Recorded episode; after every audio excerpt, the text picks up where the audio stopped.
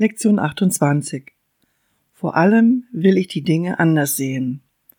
Heute wenden wir den gestrigen Leitgedanken im konkreten Zusammenhang an. In diesen Übungszeiten wirst du eine Reihe von eindeutigen Verpflichtungen eingehen. Die Frage, ob du sie in Zukunft einhalten wirst, kümmert uns hier nicht.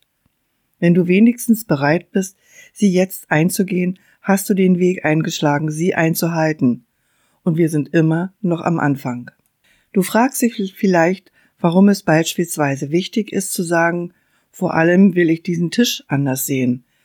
An sich ist es überhaupt nicht wichtig, doch was steht für sich? Und was heißt an sich?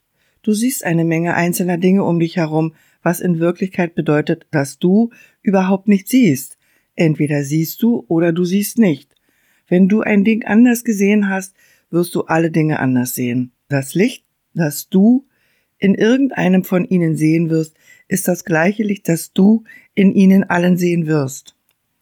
Wenn du sagst, vor allem will ich diesen Tisch anders sehen, gehst du die Verpflichtung ein, deine vorgefassten Ideen über den Tisch zurückzunehmen und deinen Geist für das zu öffnen, was er ist und wozu er dient. Du definierst ihn nicht aus der Vergangenheit heraus. Du fragst, was er ist, anstatt ihm zu sagen, was er ist. Du knüpfst seine Bedeutung nicht an deine winzige Erfahrung von Tischen, noch begrenzt du seinen Sinn und Zweck auf deine kleinen persönlichen Gedanken. Du wirst nicht in Frage stellen, was du bereits definiert hast.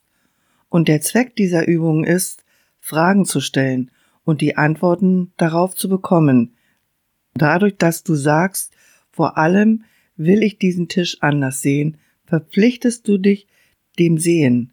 Diese Verpflichtung hat keinen Ausschließlichkeitscharakter, sie gilt ebenso für den Tisch wie für irgendetwas anderes, nicht mehr und nicht weniger. Du könntest in der Tat die Schau aus nur diesem Tisch erlangen, wenn all deine eigenen Ideen über ihn zurücknehmen und ihm mit einem völlig offenen Geist ansehen würdest. Er hat dir etwas zu zeigen, etwas Schönes und Reines und von unendlichem Wert, voller Glück und Hoffnung. Unter all deinen Vorstellungen über ihn liegt sein wirklicher Sinn und Zweck verborgen, der Sinn und Zweck, den er mit dem gesamten Universum teilt. Wenn du den Tisch als Gegenstand für die Anwendung des heutigen Gedankens benutzt, bittest du daher in Wirklichkeit darum, den Sinn und Zweck des Universums zu sehen. Du richtest die gleiche Bitte an jeden Gegenstand, den du in deinen Übungszeiten verwendest. Und du verpflichtest dich einem jeden von ihnen gegenüber, der dir seinen Sinn und Zweck offenbaren zu lassen, anstatt ihm dein eigenes Urteil aufzuerlegen. Wir werden heute sechs zweiminütige Übungszeiten einhalten, in denen der Leitgedanke zuerst geäußert und dann auf alles angewandt wird, was du gerade um dich herum erblickst.